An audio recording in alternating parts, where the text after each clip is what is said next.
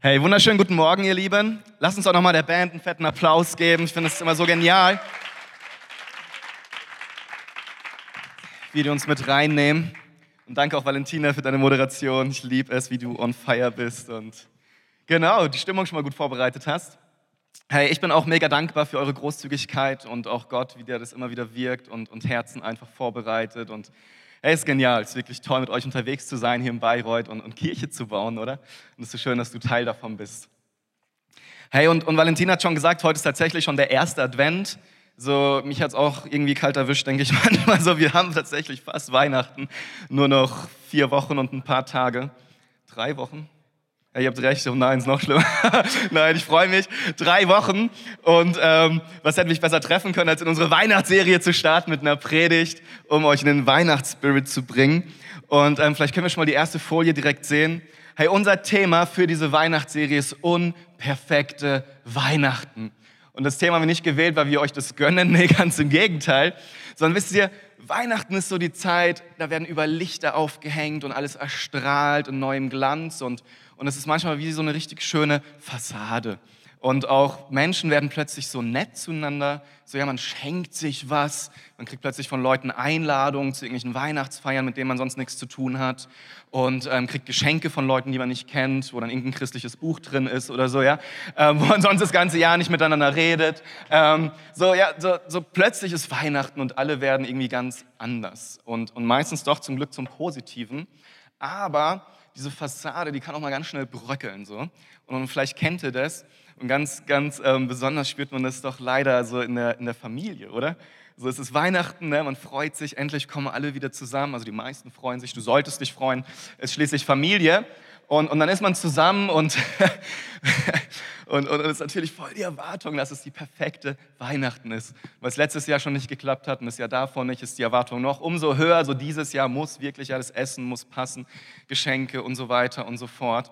Und, und man ist so im Stress und so voller Erwartung, dass es eigentlich nur schief gehen kann, oder? Ist das nicht oft so? Uh, ihr lacht nicht so, ihr habt alle gute, tolle, gesunde Familien. Es ist doch schön, dass ihr das nicht kennt. Ich kenne das auch überhaupt nicht. Aber deswegen ist mein Predigtthema heute unperfekte Weihnachten, ähm, unperfekte Familie. Genau. Und, und, und da möchte ich euch heute mit reinnehmen. Und, und ganz zum Start habe ich zwei richtig schöne Zitate. Und ähm, das erste ist, das Schönste auf der Welt ist es, eine große, liebende, sich kümmernde, eng verbundene Familie zu haben in einer anderen Stadt. das sind so, so, Zitate von Theologen zu Familie, by the way. Ähm, und das Zweite, das ist vielleicht nach Weihnachten, wenn du das denken solltest. Ja, wenn du jemals denken solltest, die komischste, verrückteste, dysfunktionalste Familie zu haben, dann ist alles, was du tun musst, auf die Kirmes zu gehen weil nach fünf Minuten wirst du sagen, ehrlich gesagt, so schlimm ist meine Familie doch nicht. Die sind sogar echt hautnah dran, adelig zu sein. ähm, ich weiß gar nicht, sagt man hier Kirmes oder Stadtfest, was auch immer. Ähm, fand ich richtig gut. Weil ganz ehrlich, so, es ist Weihnachten und, und man freut sich drauf und schmückt und bereitet vor und kauft Geschenke und kommt zusammen. Und, und oft ist es doch tatsächlich schön, aber, aber viel zu oft erlebt man dann auch da Streit und da geht was schief und da ist man irgendwie gestresst und dann, dann ist Weihnachten vorbei und es ist fast so ein Aufatmen, so oh, endlich zurück zur Normalität. Die Kollegen verhalten sich wieder normal und so. Ja, und, und, irgendwie, irgendwie, und das ist so das, das Interessante oder fast paradox, das ist so ein schönes Fest und hat so einen wichtigen, schönen Grund.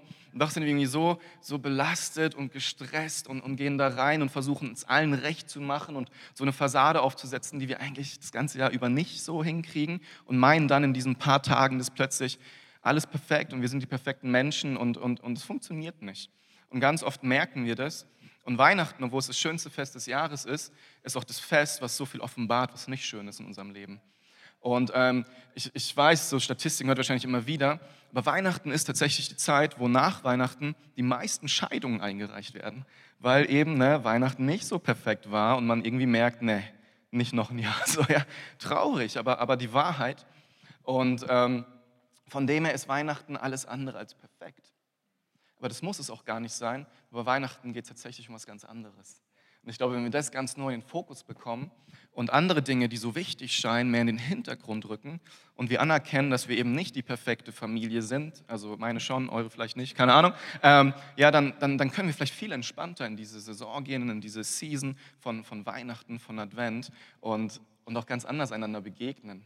Ja, weniger Stress, weniger Geschenkerausch, sondern, sondern Jesus in den Zentrum zu stellen. Wirklich Familie, Liebe zu dem Nächsten, Großzügigkeit, all diese Dinge, weil weil darum geht's. Darum geht's. Und alles andere wird dich nur stressen und dich letztlich enttäuschen und, und letztlich zu einer Krise führen am Schluss.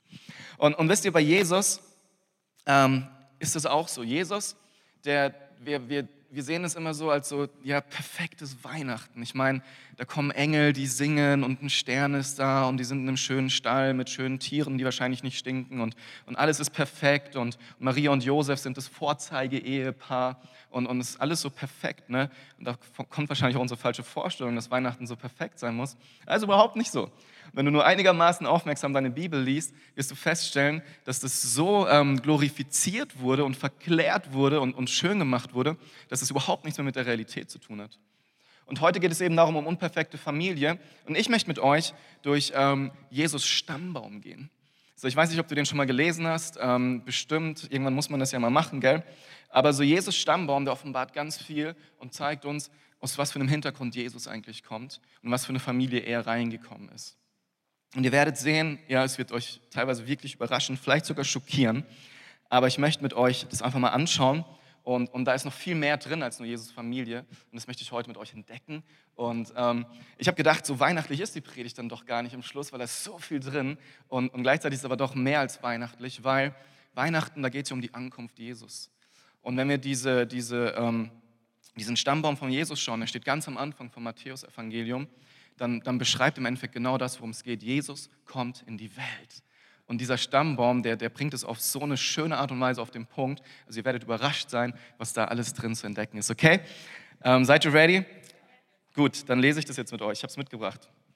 Dies ist das Buch der Geschichte Jesu Christi, des Sohnes Davids, des Sohnes Abrahams. Abraham zeugte Isaak, Isaak zeugte Jakob. Jakob zeugte Judah und seine Brüder. Judah zeugte Peres und Serach mit der Tama. Peres zeugte Hesron, Hesron zeugte Ram. Ram zeugte Aminadab, Aminadab zeugte Nachschon. Nachschon zeugte Salmon, Salmon zeugte Boas mit der Rahab. Und Boas zeugte Obed mit der Ruth. Obed zeugte Isai, Isai zeugte den König David. David zeugte Salomo mit der Frau des Uria. Salomo zeugte Re Rehabeam. Rehabeam zeugte Abia. Abia zeugte Asa. Asa zeugte Joschafat. Joschafat zeugte Joram. Joram zeugte Usia. Usia zeugte Jotam. Jotam zeugte Ahas. Und Ahas zeugte Hiskia. Wir sind jetzt bei der Hälfte. Hiskia zeugte Manasse. Manasse zeugte Amon. Amon zeugte Josia, Josia zeugte Joachim und seine Brüder um die Zeit der babylonischen Gefangenschaft. Nach der babylonischen Gefangenschaft zeugte Joachim Shealtiel, Shealtiel zeugte Serubabel, Serubabel zeugte Abihud, Abihud zeugte Eliakim, Eliakim zeugte Asor, Asor zeugte Zadok, Zadok zeugte Achim, Achim zeugte Eliud und Eliud zeugte Eleazar. Eleazar zeugte Matan, Matan zeugte Jakob und Jakob zeugte Josef, den Mann Marias, von der geboren ist Jesus, der heißt Christus. Ihr seid nicht eingeschlafen, voll gut.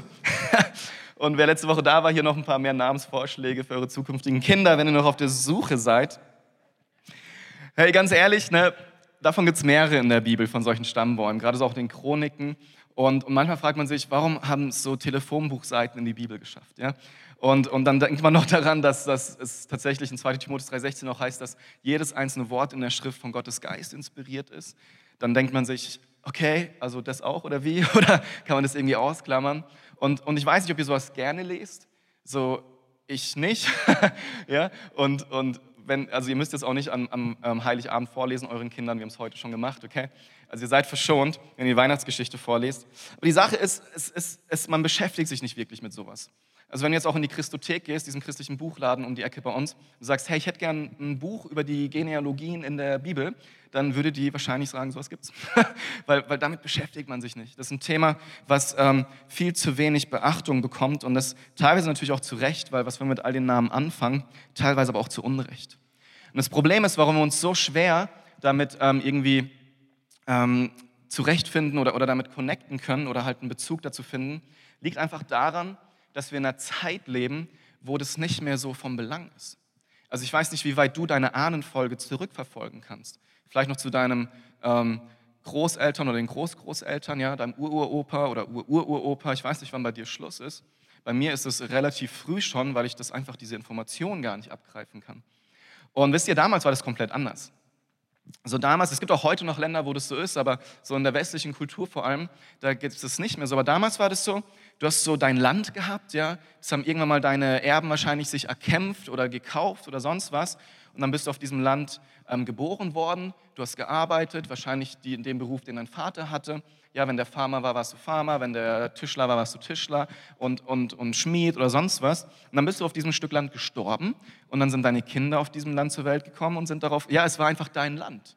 So, das hat dir gehört und über Generationen. Und das, das kennen wir heute nicht mehr. Und damals war das natürlich extrem wichtig zu wissen, wer war denn mein Ur-Ur-Urahne, weil der hat damals mit König XY diese Urkunde beschlossen, dass dieses Land mir gehört. Und das sind meine Anrechte und meine Ansprüche und deswegen ist es so wichtig zu wissen, wer ist denn mein Ur-Ur-Ur-Ur-Ur-Urgroßvater. Also ich weiß nicht, ob dir das heute noch was bringt. Den wenigsten von uns wahrscheinlich. Und, und das hat sich komplett verändert, aus ganz verschiedenen Gründen. Zum einen haben wir die Urbanisierung, ja, Menschen, ähm, so die, diese Stadtflucht, Menschen gehen vom Land weg, verlassen das, verkaufen es vielleicht sogar, gehen in die Stadt, um eine neue Zukunft zu finden. Ähm, dann kommt es noch dazu, ne, durch Kriege, durch Hungersnöte sind, sind Sachen verschoben worden, mussten Menschen fliehen, Sachen zurückbringen. Dann ähm, ganz stark natürlich auch unser Individualismus. So, es ist nicht mehr so unsere Familie oder unser Clan oder sonst was, sondern es bin ich. Ja, was will ich erreichen? Wo will ich mal leben? Wo will ich hin? Es ist heute recht einfach, sich zu relokalisieren. Wenn du so eine gute Anstellung hast, die irgendwo weltweit auch Sitze hat, kannst du einfach sagen, hey, ich habe mal Lust, die nächsten zehn Jahre in New York zu arbeiten. Damit zahlen die den Umzug und, und alles. So, ja, das ist alles so möglich. So sind wir eine Generation und eine Kultur, die stark entwurzelt ist. So, wir kennen das nicht mehr, ja. Und keiner hat irgendwo bei sich im Wohnzimmer wahrscheinlich seine Ahnenfolge an der Wand hängen und ist darauf stolz. So, das ist uns total fremd. Und das liegt eben daran, dass auch die Familie, die wird immer mehr ähm, auseinandergenommen, Scheidung ist normal, also dieser ganze Zusammenhalt von Familie, ja, deinem Stamm oder deinem Clan, das kennen wir nicht mehr. Das ist uns voll fremd. Wenn wir sowas lesen, denken wir, ja, okay, was bringt mir das jetzt, das zu wissen? Aber wir können extrem viel daraus lernen. Und ähm, das Erste, was wir daraus lernen können, ist einfach zu sehen, dass Gott treu ist über alle Generationen hinweg. Und das finde ich so stark, wenn wir das sehen. Bei Lukas noch mal mehr, im Lukas-Evangelium Kapitel 3 ist auch noch mal diese, dieser Stammbaum von Jesus. Ein bisschen anders, das ist jetzt sehr theologisch, da gehe ich nicht so sehr drauf ein, weil er geht sogar noch bis Noah, dann bis Adam und sogar bis Gott noch weiter. Ja, also geht komplett durch. Und eine Sache, die mich so begeistert daran ist, wirklich zu sehen, und, und das ist uns auch so fremd, ne, so, so in Generationen zu denken, aber Gott Treue und Gottes Segen geht über Generationen hinweg. Und was er damals im Abraham verheißen hat, wird erst 2000 Jahre später in Jesus erfüllt. Oder noch später, wenn Jesus erst wiederkommt, in noch ein paar, also seitdem vielen tausend Jahren. Und, und das ist so stark zu sehen. Das steht auch in, in 2. Mose 20,5. Wenn mich aber jemand liebt und meine Gebote folgt, dann weiß ich auch noch sein Nachkommen Liebe und Treue, das über tausende Generationen hinweggeht. Und so ist Gott. Und das ist das eine. Und das andere ist, dass dein größter Beitrag dein persönlich größter Beitrag an diese Welt eventuell am Schluss gar nicht so groß ist. Aber wenn wir anfangen, Generationen zu denken, ist es auch gar nicht so schlimm. Wisst ihr, wir sind so gepolt, hey, ich bin wichtig, ich bin das Zentrum in meinem Leben, ich muss meine Berufung ergreifen, ich muss den Unterschied in dieser Welt machen, ich muss so vielen Menschen wie möglich von Jesus erzählen, so viel Geld, wie, was weiß ich, was, was dein Ziel ist, für Gerechtigkeit einstehen. Aber letztlich ist die Frage, so ist das bei so wichtig? Oder sind es vielleicht nicht deine Kinder, die diesen großen Unterschied mal machen werden, oder sogar deine Kindeskindeskinder? Weil ich so spannend finde an diesem Stammbaum, hey, über die Hälfte der Leute, die sagen uns gar nichts. Da kannst du auch noch so forschen in der Bibel, wie du willst, du wirst nichts finden. Das sind alles Niemande, Nobodies. Die sind nicht wichtig. Und doch sind sie die Erben, die es möglich gemacht haben, dass Jesus in diese Welt kommt. Was die für einen Unterschied in dieser Welt gemacht haben, den kann man gar nicht ermessen. Ja, und da steht dann Name und du denkst, habe ich noch nie gehört, ist auch nicht wichtig. Aber ihre Nachfolgen und Nachfolgen und Nachfolgen, die alle treu waren, die alle irgendwie an Jesus festgehalten haben, die haben dazu geführt, dass Jesus in diese Welt kommen konnte. Und vielleicht ist dein Beitrag nicht so äh, von Entscheidung und vielleicht musst du dir das auch eingestehen, aber wissen, den Segen, den ich meinen Kindern weitergeben kann, meinen Kindeskindern, hey, vielleicht kommt irgendwann mal jemand von deinen Nachfahren auf die Welt, der diese ganze Welt verändern wird. Ja, ein neuer Martin Luther oder ein neuer Abraham Lincoln oder was weiß ich, wer da für dich gerade so in den Sinn kommt. Und, und wisst ihr, das fällt uns ganz schwer zu denken. Ich glaube, manchmal ist es vielleicht gut, sich daran zu erinnern, dass es nicht nur um uns geht und dass Gott ein Gott der Generationen ist. Nach dir werden noch viele Generationen kommen. Und wie genial, wenn du ein Eltern, eine Familie bist, ihre Kinder ja für sie beten, für sie da sind, christlich das Leben vorleben, nicht erzwingen und wo dann die Kinder mit Jesus unterwegs sind, die Kindeskinder wieder. Es kann so viel Segen freisetzen. Und wenn du vielleicht tausend erreichen kannst in deinem Leben, kann deine Familie und dein Stammbaum, deine Familienlinie vielleicht Millionen erreichen in dieser Welt. Deswegen auch an euch Müttern, hey, unterschätzt niemals eure Rolle. Was ihr investiert Tag für Tag in eure Kinder, wo ihr für sie da seid, wo ihr für sie betet, wo ihr andere Dinge opfert, wie Karriere oder sonst was, unterschätzt es niemals, wenn niemals wisst, was das Erbe davon sein wird, was die Frucht davon sein wird, wenn ihr für eure Kinder da seid. Hey, wirklich. Hey, in Deutschland, da wird es so wenig wertgeschätzt, wenn, wenn Mütter zu Hause bleiben und sagen, ich, ich bin für meine Kinder da. Aber ganz ehrlich, bei Gott, wirklich, was das für Segenslinien freisetzen kann, ey, ihr werdet, also das ist unglaublich. Ja, come on. wirklich, ich finde es genial zu sehen, Gottes Treue durch all diese Generationen. Aber jetzt kommen wir zu Jesus selbst. So, was uns klar wird an diesem Stammbaum, sind auch zwei Dinge. Und das erste ist, Jesus war adoptiert das zweite ist, Jesus war echt Teil einer richtig verkorksten Familie, ja? also unperfekte Familie par excellence. Und ich will anfangen mit Jesus war adoptiert. Und, und wir lesen es in, in Lukas 3, 23, da kommt es nochmal mehr zum, auf den Punkt. Jesus war ungefähr 30 Jahre alt, als er anfing öffentlich zu wirken. Man hielt ihn für den Sohn Josefs und Josef war der Sohn von. Und dann geht es wieder von unten nach oben. Und ähm, warum man das schreibt, sie hielten ihn für den Sohn Josefs, war folgendermaßen. Die Menschen haben ja damals gedacht, dass Maria unehelich schwanger war und Josef hatte die Größe, diese Frau zu heiraten und dieses ungeborene Kind damit schon zu adoptieren. Und wisst ihr, das ist etwas, was uns vielleicht gar nicht so ähm, bewusst ist, aber damals war das so, dass ähm, Kinder, die wurden oft missachtet, die wurden ähm, ausgesetzt zum Sterben. Kindesmord war nicht untypisch. Es war so eine, eine Zeit, wo es wo es bedeutet hatte, wenn du zum Beispiel ein Mädchen auf die Welt bekommen hast, das kostet mich viel Geld, ja, Mitgift, die kann nicht gescheit arbeiten und so. So, so war das damals, ja, wir leben in einer anderen Zeit. Aber, aber es war tatsächlich recht typisch, dass das passiert. Und ganz früh schon haben die ersten Christen angefangen, Kinder zu adoptieren. Um Folgendes nämlich zu machen. Kinder, die nicht adoptiert wurden, die keine Eltern hatten, die sind ganz schnell als Prostituierte geendet oder als Gladiator oder irgendwo als Sklave missbraucht worden. Und Christen haben sich das so aufs Herz genommen, gefasst und gesagt, hey, nee, das können wir nicht zulassen. Wir adoptieren Kinder. Und dann haben die Kinder adoptiert, wenn die gefragt wurden, hey, warum, hast, warum, warum macht ihr das? Dann war ihre Antwort, hey, wisst ihr, Gott wurde Mensch, wurde Teil unserer Menschheitsgeschichte und dann war da ein arbeitender, ehrlicher Mann, ja, ein Latzhosen tragender Mann namens Josef und der hat Jesus adoptiert, mein König und mein Erlöser. Hey, und wenn Josef das macht, dann will ich das auch machen. Und das war ihre Motivation, Kinder zu adoptieren. Und ich finde es total genial zu sehen, dass Jesus ein Adoptivkind war. Er war wirklich ein Adoptivkind. Und ich finde es auch voll ermutigend für, für Kinder, die adoptiert sind. Wisst ihr, wenn so Fragen kommen wie, hey, wer, wer sind meine Eltern? Oder warum haben meine Eltern mich verlassen? Warum haben die mich im Stich gelassen? Warum ist mein Vater von uns weggegangen? Warum hat meine Mutter das gemacht? Denen zu sagen, hey, weißt du was? Du bist wie Jesus. Jesus wurde auch adoptiert. Ich finde es voll die schöne Zusage. Die wurde mir, noch, wurde mir jetzt erst bewusst, als ich das studiert habe. Und, und klar ist es nicht einfach. Ich sage nicht, das ist alles nur zuckersüß, ne? dann ein Kind zu adoptieren. Aber trotzdem, ich, ich habe das selber erlebt. Meine Eltern haben sich getrennt, als ich drei Jahre alt war. Und ähm, ich mit meinem kleinen Bruder bin bei meiner Mutter geblieben. Und, und das war hart. Das war nicht einfach. Aber dann kam ein Mann in unser Leben, der meine Frau, äh, meine Frau, meine Mutter geheiratet hat, sie zur Frau genommen hat. Und, und ich habe höchsten Respekt davor. Eine Frau zu heiraten mit zwei kleinen Kindern, irgendwie ein halbes Jahr alt und, und, und drei Jahre alt, und dann Kinder aufzuziehen, die einem nicht gehören, dieser Frau treu zu sein über viele Jahre, das finde ich stark. Und obwohl er kein Christ war und meine Eltern auch damit überhaupt nichts am Hut haben, mein Stiefvater doch so gelebt, wie Josef das gemacht hat. Und mich, also mich ähm, beeindruckt es total und begeistert es mich, dass, dass, dass Gott auch das im Blick hat, ja, dass, dass Jesus adoptiert wird. Und ganz ehrlich, vielleicht auch an euch, ähm, christliche Männer, die eine Frau sucht. Und ich meine es ganz ernst, ne? betet doch mal darüber, ob es nicht sogar dran ist, eine alleinerziehende Mutter zu heiraten, die alleine sich durchs Leben kämpft, deren Kinder keinen Papa haben. Vielleicht ist es was, was Gott für euch als Berufung hat. Im ersten Moment denkst du, nein, auf keinen Fall, aber, aber bet doch mal darüber. Vielleicht suchst du schon lange eine Partnerin und du findest niemand. Frag doch mal Gott, sowieso immer die beste Adresse, um, um na, sich führen zu lassen. Vielleicht ist es dran. Ja, Kinder von geschiedenen Eltern oder alleinerziehend hat ja verschiedene Gründe, deren Kindern Papa zu werden. Wie toll ist das denn? Dass auch ein Trend ist, dass es alleinerziehende Väter gibt, ne, gilt es andersrum genauso. Vielleicht ist das eine Berufung für euch. Oder auch Paare, die Kinder, Kinder bekommen können. Vielleicht ist es eine Option für euch, zu sagen, hey, wir adoptieren ein Kind. Betet einfach mal darüber, bewegt es.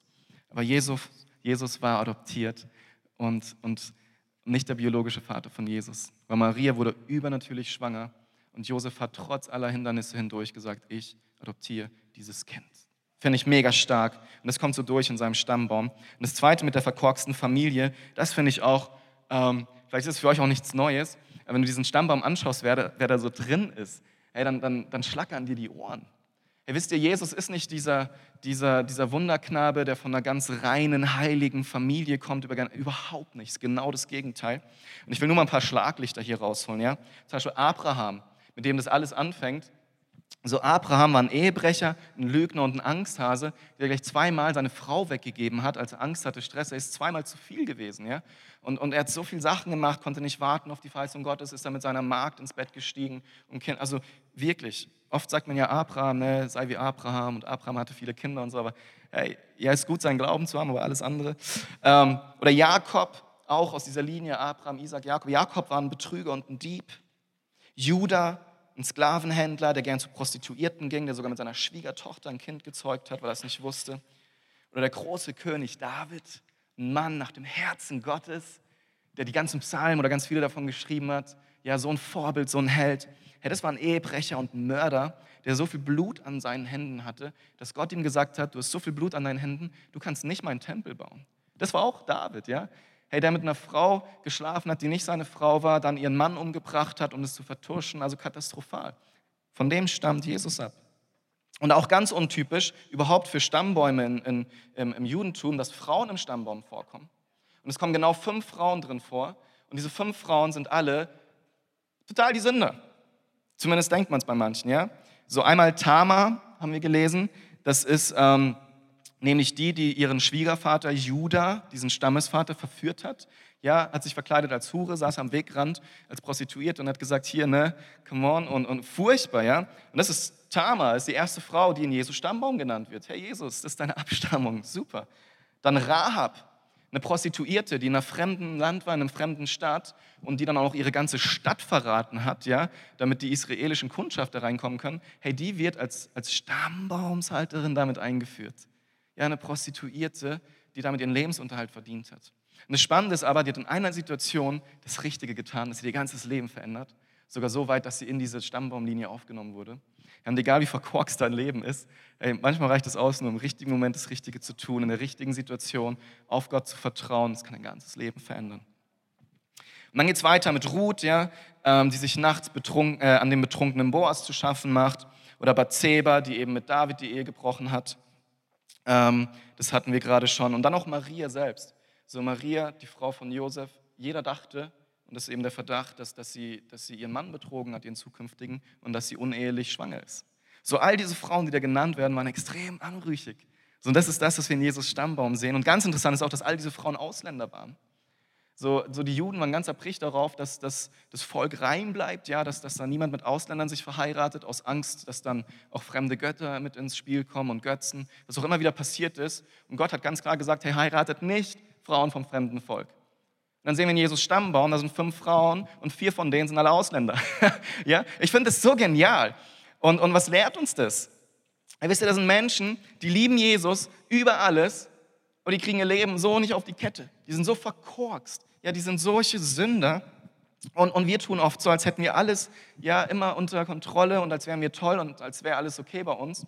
Ja, diese Fassade auch gerade zu Weihnachten. Aber, aber wozu führt das? Wozu führt das? Warum können wir nicht ehrlich sein? Ich meine, in diesem Stammbaum waren so viele schlimme Menschen dabei. Und wisst ihr, warum ich das sage? Jesus ist gewillt, in unperfekte Familien zu kommen. Allein durch seinen Stammbaum macht er das so deutlich. Hey, ich bin nicht gekommen, um die Perfekten zu suchen. Ich bin nicht gekommen, zu denen zu gehen, wo alles in Ordnung ist, ja? Wo, wo alle Butter bei den Fischen haben, wie das heißt, ja? Wo alles perfekt ist, sondern hey, ich komme in die zerbrochenen Familien. Ich komme in die zerbrochenen Herzen. Ich komme zu den Menschen, die ein Problem haben.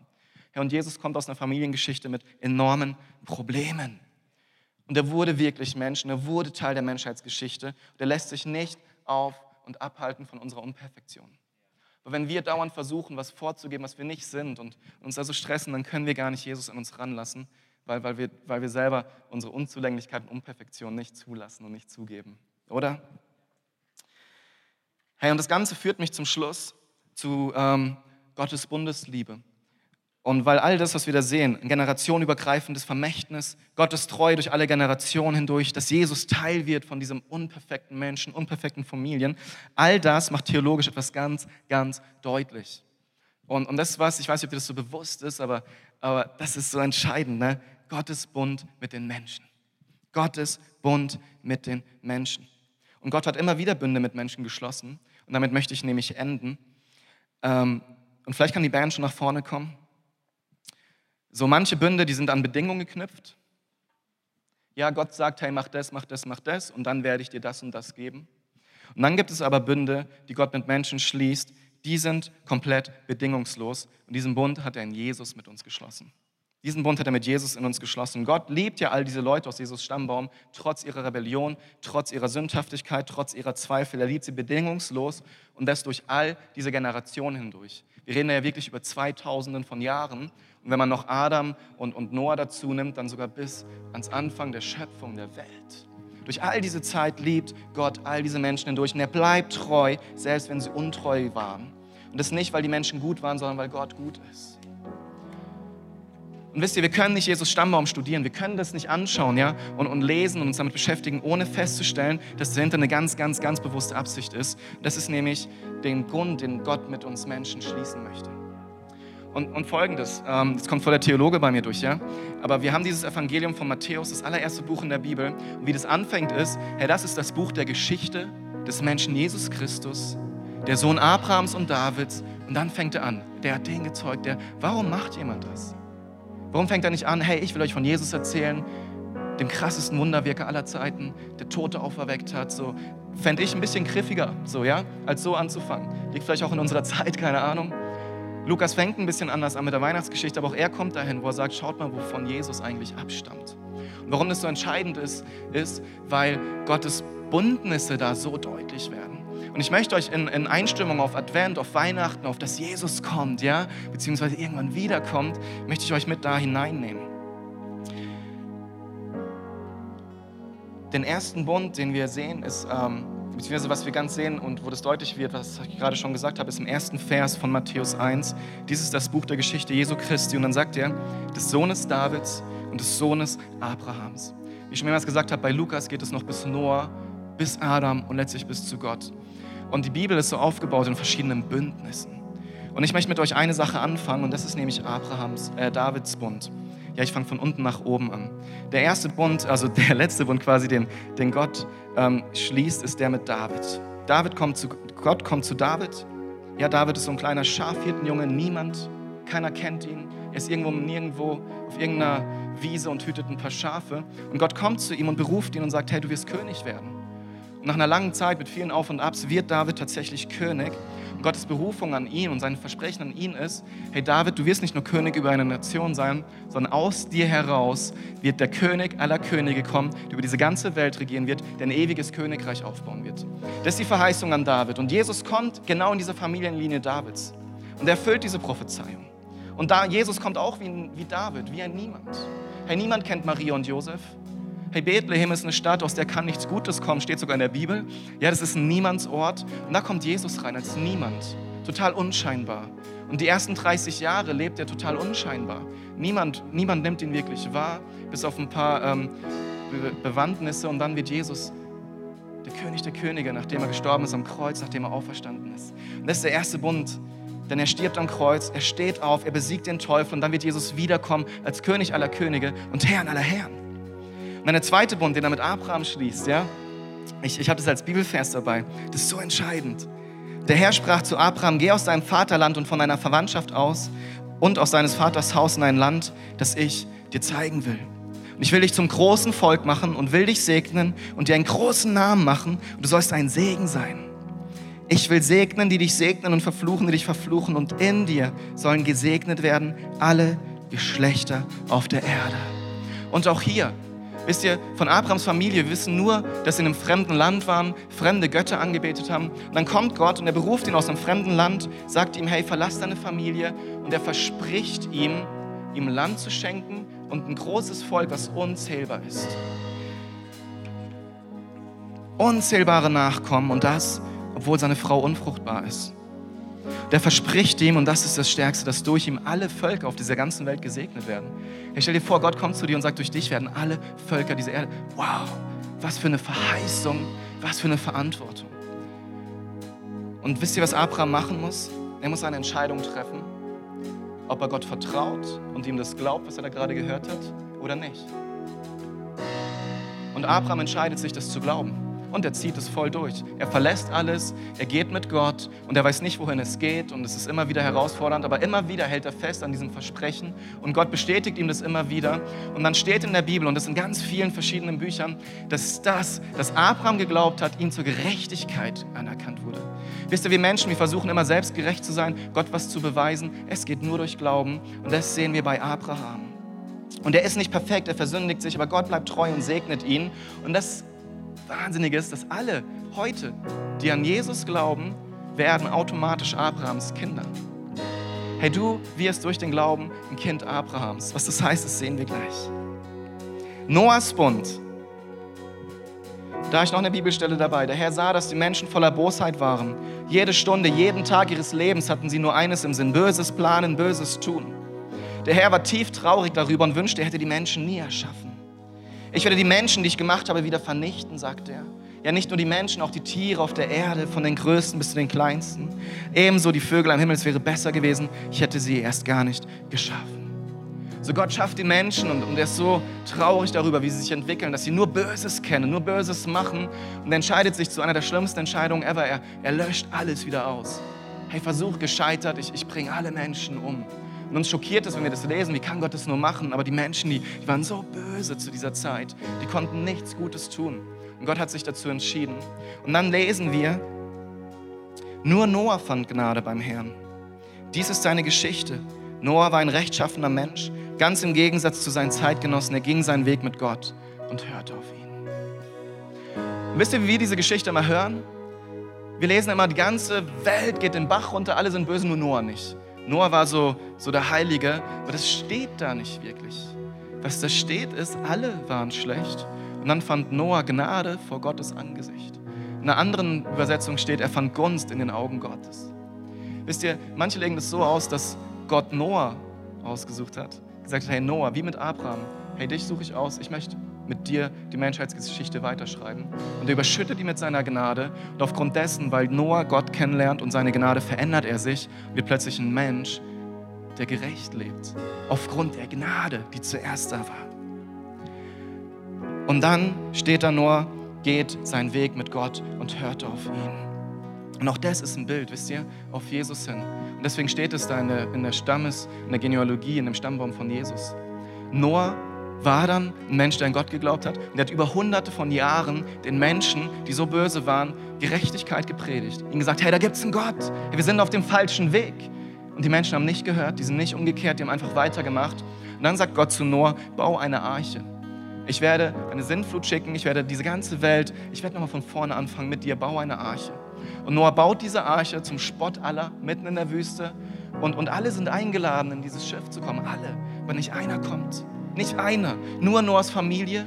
Und Gott verschließt die Tür von außen und die Sintflut kommt. Und auch das ist ein Zeichen auf Jesus. Jesus ist diese Arche. Jesus ist gekommen und er lädt jeden einzelnen Menschen ein, an ihn zu glauben. Und, und, und wie wenige nehmen diese Einladung an. Und wisst ihr, irgendwann wird Jesus wiederkommen und er wird kommen und, und das Weltgericht wird kommen und, und die Tür wird dann zu sein. Dann kann keiner mehr reinkommen, dann ist es zu spät. Ja, wenn es anfängt zu regnen und die Leute kommen zum, dann ist es zu spät. Wisst ihr, es gibt einen Zeitpunkt, wo du dich für Jesus entscheiden kannst, aber irgendwann wird dieser Zeitpunkt vorbei sein. Und das ist so stark. Und dann kommen wir am Schluss zu Adam. Lukas geht so weit und sagt, Jesus stammt von Adam ab und Adam ist direkt von Gott. Und, und, und was uns das sagt, ist, Adam wurde von Gott geschaffen weil Jesus direkt von Adam abstammt, ist er der Sohn Gottes. Das versuchen die damit ganz deutlich zu machen. Jesus ist wirklich der Sohn Gottes. Und so wie Adam ursprünglich ohne Sünde war, so ist Jesus ohne Sünde. Und dann fängt aber der Unterschied an. Adam hat sich gegen Gott entschieden, hat angefangen zu sündigen und unsere ganze Menschheit mit hineingerissen. Alle Menschen sind mitgerissen worden durch diese eine Sünde von Adam. Sind wir alle getrennt von Gott. Und Jesus war aber ohne Sünde. Und er ist gestorben für uns, damit wir gerecht werden können, wo wir es nicht verdienen. Und wisst ihr, in der Heiligen Schrift heißt es, Adam, der erste Mensch, das ein lebendiges Wesen wurde, er trug jedoch nur irdisches Leben in sich. Aber Christus, der letzte Adam, war erfüllt von Gottes Geist, der unvergängliches Leben schenkt. Und warum Lukas das schreibt und warum das so wichtig ist, ich weiß, es ist harter Tobak heute Morgen, aber es ist so entscheidend. Es gibt auf dieser ganzen Welt nur zwei Familienlinien. Die Bibel macht es so klar. Und ich weiß, es gibt un unzählige Nationen, unzählige Völker, unzählige Sprachen, unzählige Familien, unzählige Stämme und Clans. Aber es gibt geistlich nur zwei Familienlinien auf dieser Welt. Und das ist einmal die Linie von Adam und das ist einmal die Linie von Jesus. Und was meine ich damit? Lass mich die Adam und Jesus gegenüberstellen. Adam war ein Sünder, Jesus ist ohne Sünde. In Adam erben wir die Schuld, in Jesus bekommen wir Vergebung. In Adam ist Verdammnis, in Jesus Errettung. In Adam findest du den Tod, in Jesus findest du das ewige Leben. Und wo Adam versagt hat, hat Jesus triumphiert. Und die Frage heute Morgen ist an dich, bist du in der Familienlinie von Jesus? Weil es gibt nur diese zwei Möglichkeiten. Und wisst ihr, um teilhaben zu können an diesem Bund Gottes, müssen wir kennen, dass wir wie Adam Söhne und Töchter sind von Gott. Gott hat jeden Menschen geschaffen, dass jeder Mensch sündig ist, dass auch wir Sünder sind. Wir müssen wie Noah seine Gnade empfangen durch Jesus und darauf reagieren. Wir müssen wie Abraham Gott vertrauen und den glauben, wer Jesus ist und was er getan hat.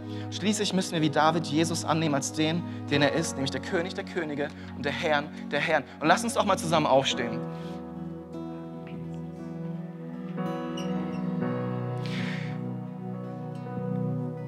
Wenn du das glaubst, wenn du Jesus annimmst als deinen Erlöser, als deinen Retter, als deinen König der Könige, dann wirst du von neuem geboren werden, dann wirst du in die Familienlinie Jesus kommen.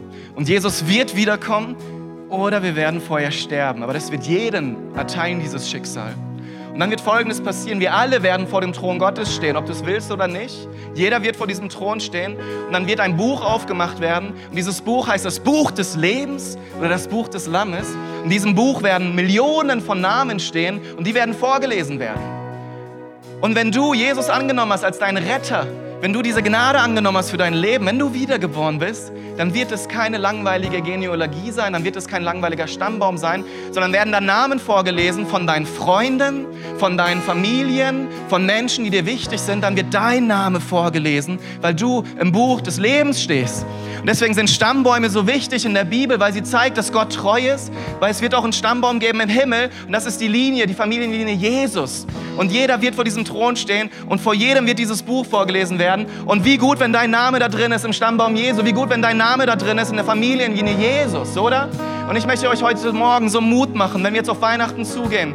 Wisst ihr, Jesus ist gekommen in unsere unperfekte Welt. Jesus wurde Mensch mit einem Ziel, dass du Teil seiner Familie werden kannst. Ja, und die ganze Welt feiert Weihnachten, aber so wenige wissen, worum es geht. Nämlich, dass Jesus in diese Welt gekommen ist und dass er wiederkommen wird.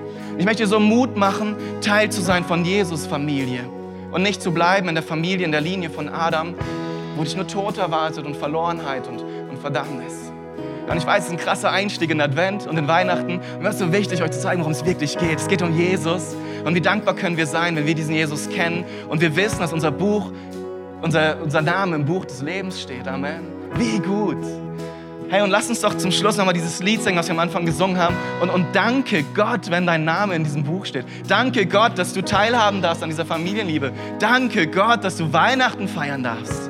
Und wenn du Jesus nicht kennst und du merkst, das ist, wow, das ist, das ist krass, ich kenne diesen Jesus nicht, was passiert mit mir, wenn ich vor Gott stehe?